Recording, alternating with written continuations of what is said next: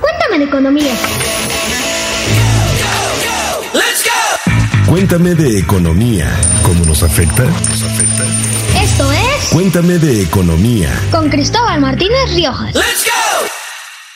La renuncia de Carlos Ursúa a la Secretaría de Hacienda sacudió a los mercados, empresarios, políticos y muchos mexicanos el martes 9 de junio.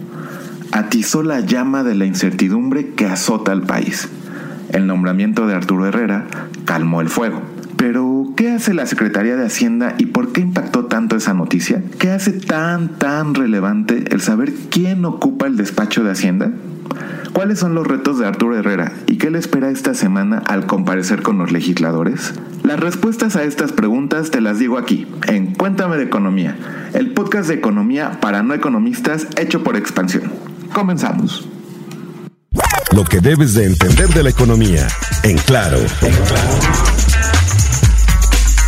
En claro.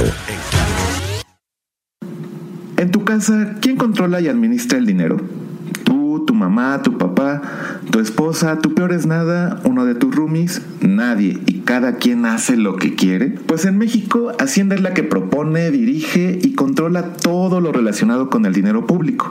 Sí, con el dinero tuyo, mío, el de los mexicanos. Es el que te cobra los impuestos, los junta y decide en qué y cómo gastarlos. Así como en tu casa hay quien administra los billetes que entran al hogar, en el país hay quien se encarga de eso y mucho más. Todo para que haya un buen manejo de las finanzas públicas, no haya una deuda impagable, alcance para lo que necesita el país y generar, esto es muy muy importante, las condiciones para el crecimiento de la economía, como en un hogar, donde se busca que a todo les vaya bien y les alcance el dinero que les toca y para lo que necesitan.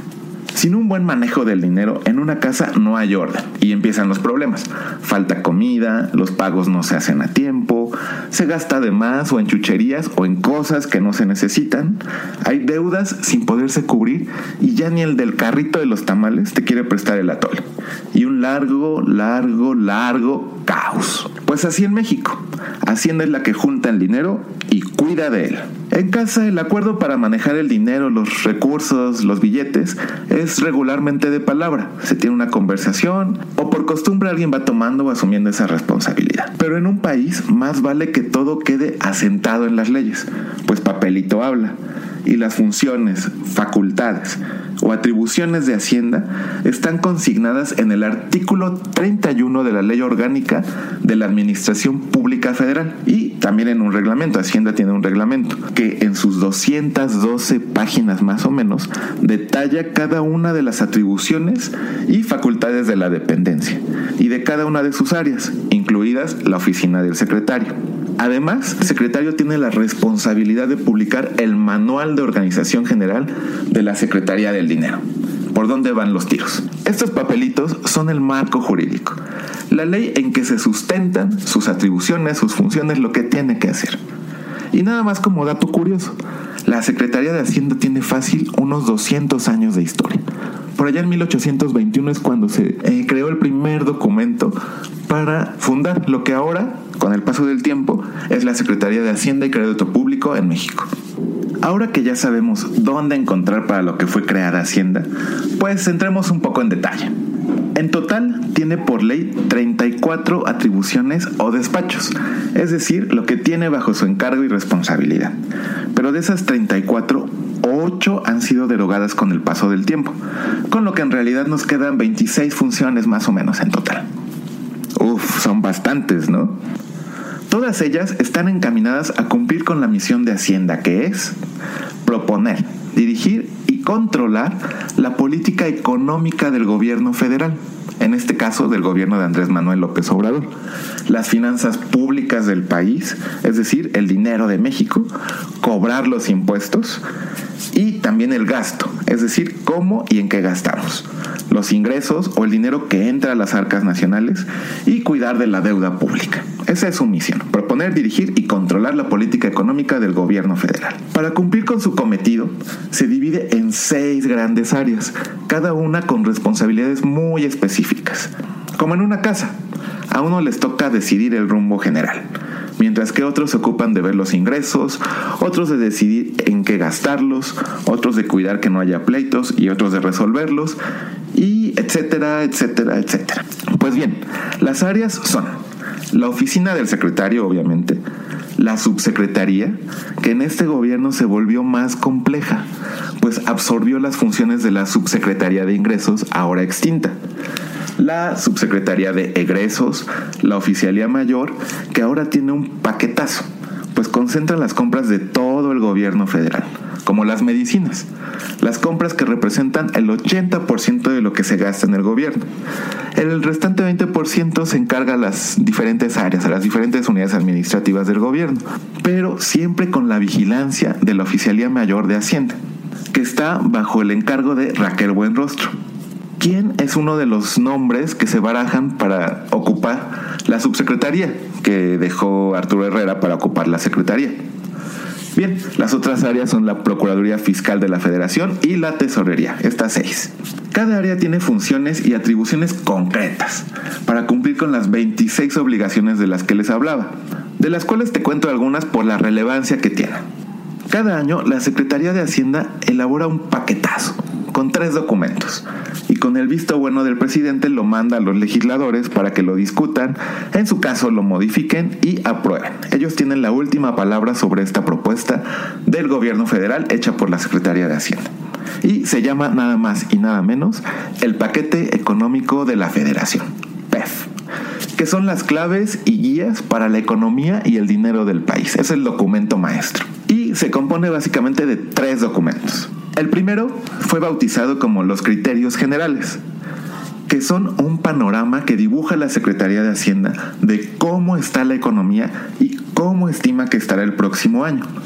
Para ello, hace proyecciones de distintas variables fundamentales, como el Producto Interno Bruto, es decir, cuánto cree que va a crecer la economía el próximo año, el tipo de cambio, es decir, a cómo ve el dólar, a cómo va a estar el dólar frente al peso, y otras como el precio del barril mexicano, de la mezcla mexicana de petróleo, cuánto cree que eh, se lo van a pagar.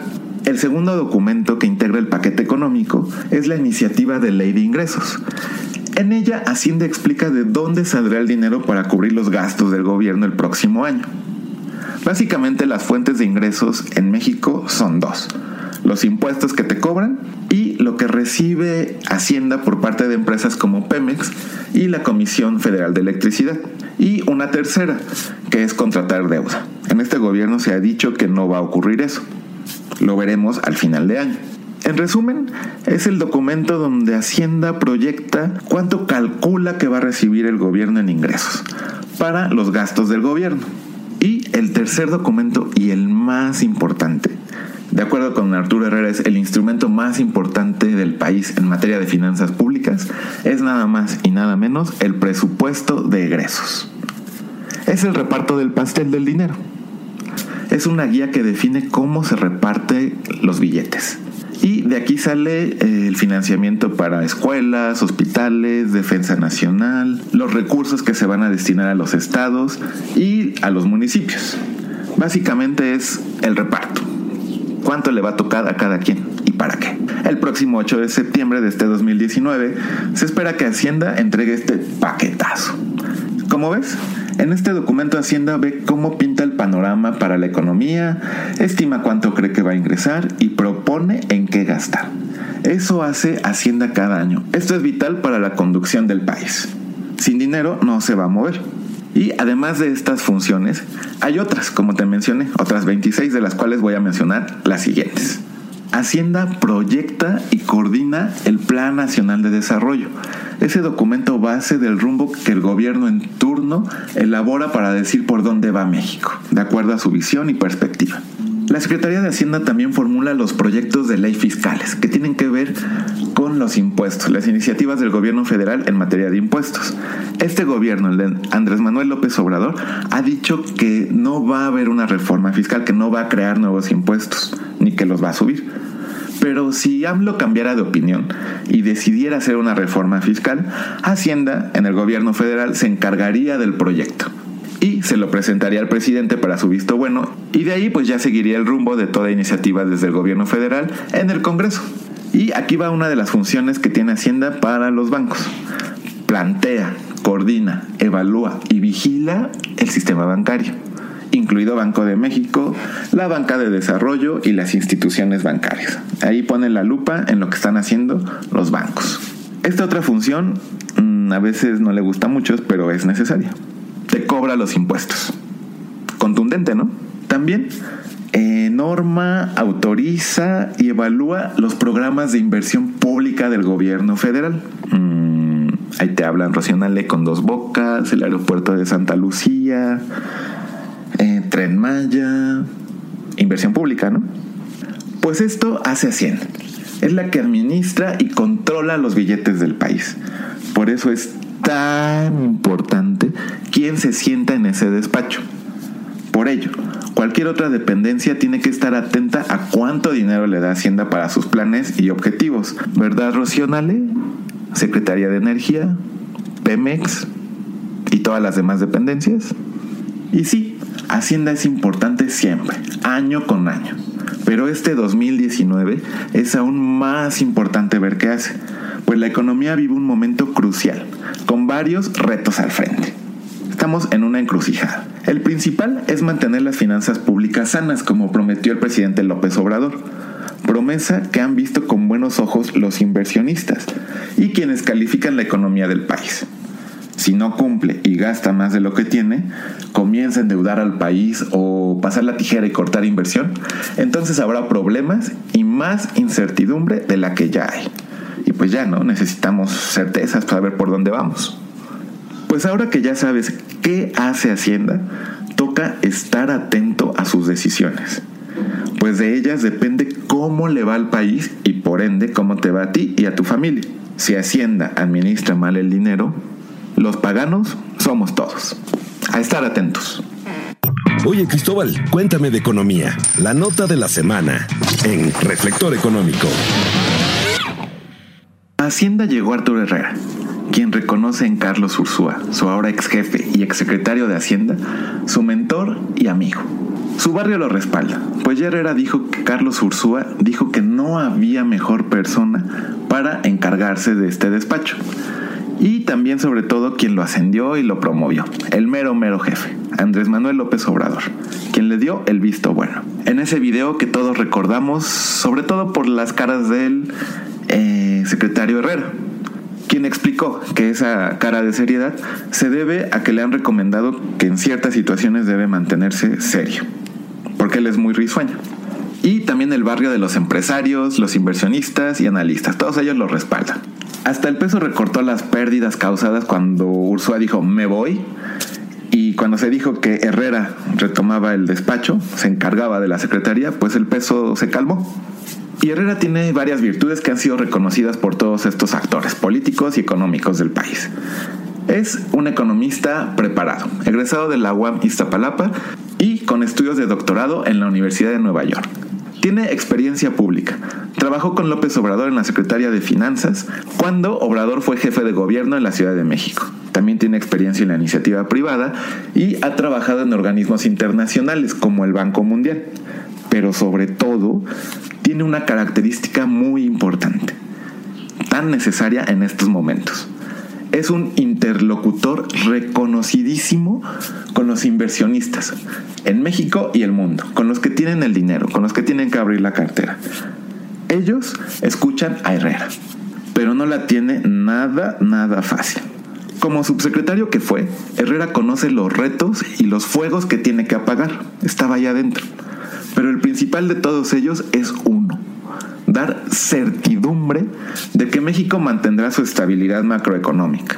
Es decir, que los precios no van a subir como locos, que la inflación va a estar controlada, que va a haber unas finanzas públicas sanas.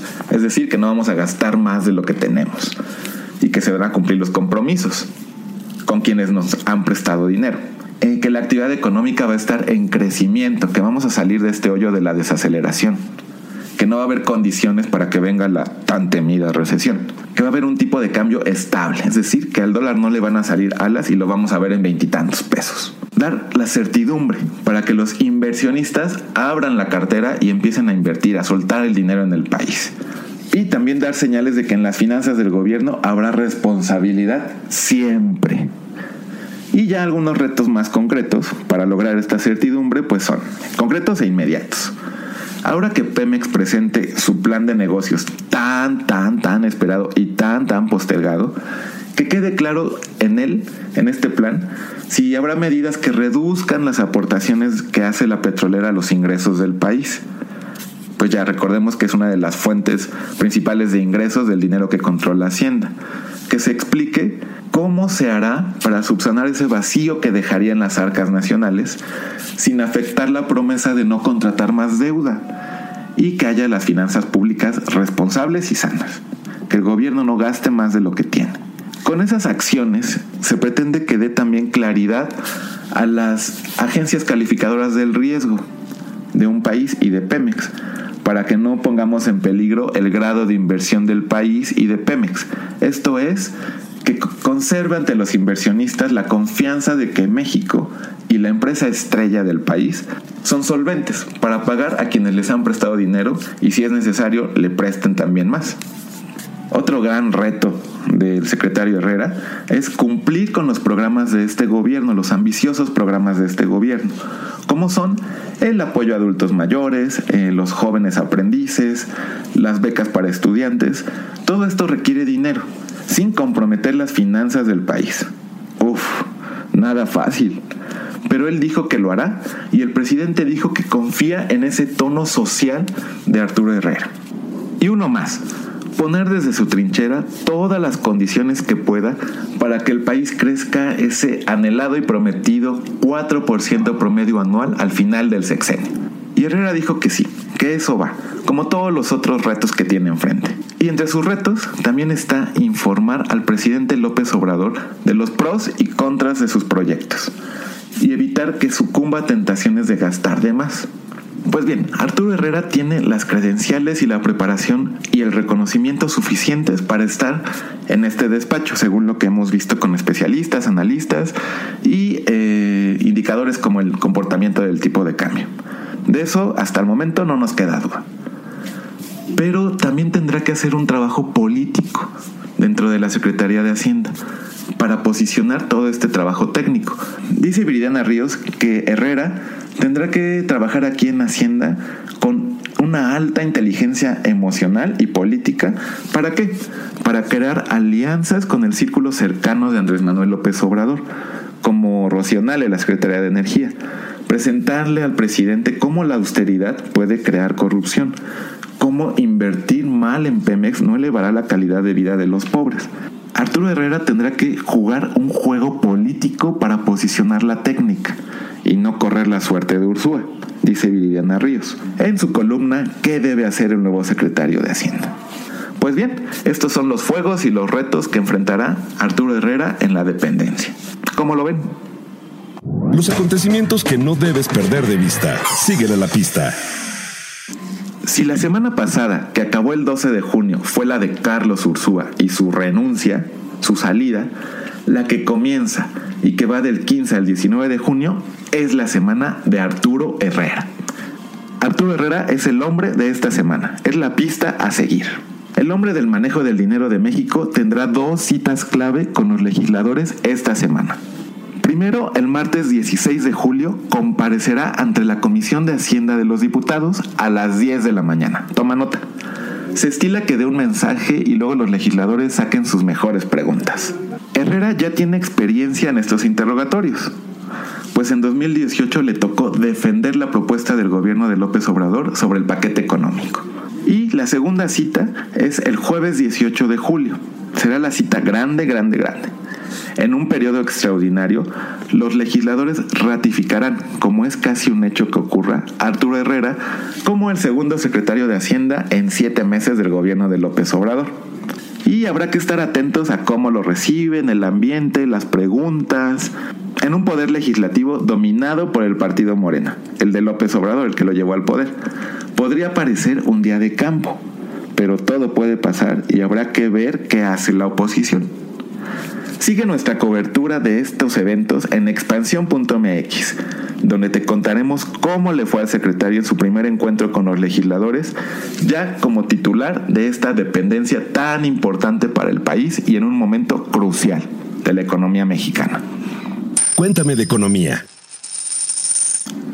Ahora que escuches, veas, oigas noticias sobre Hacienda, ponte atento, pues como escuchaste, es la Secretaría del Dinero y las decisiones que tome pueden afectar la economía del país y tu bolsillo. Acompáñame en el siguiente episodio. Sígueme en Twitter arroba Cristo Riojas y en las redes sociales de expansión.mx o escríbeme a economía arroba. Esto fue Cuéntame de Economía. Hasta la próxima. Ya te contamos de economía. Ahora comparte. Esto fue Cuéntame de economía. con Cristóbal Martínez Riojas.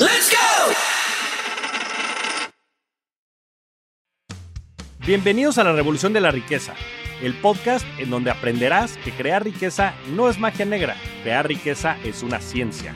En este programa comprenderás que la verdadera riqueza es holística y te daremos herramientas para conquistarla. Síguenos en redes sociales en arroba Javier Morodo en Instagram, Facebook, Twitter, LinkedIn y en todas las redes sociales.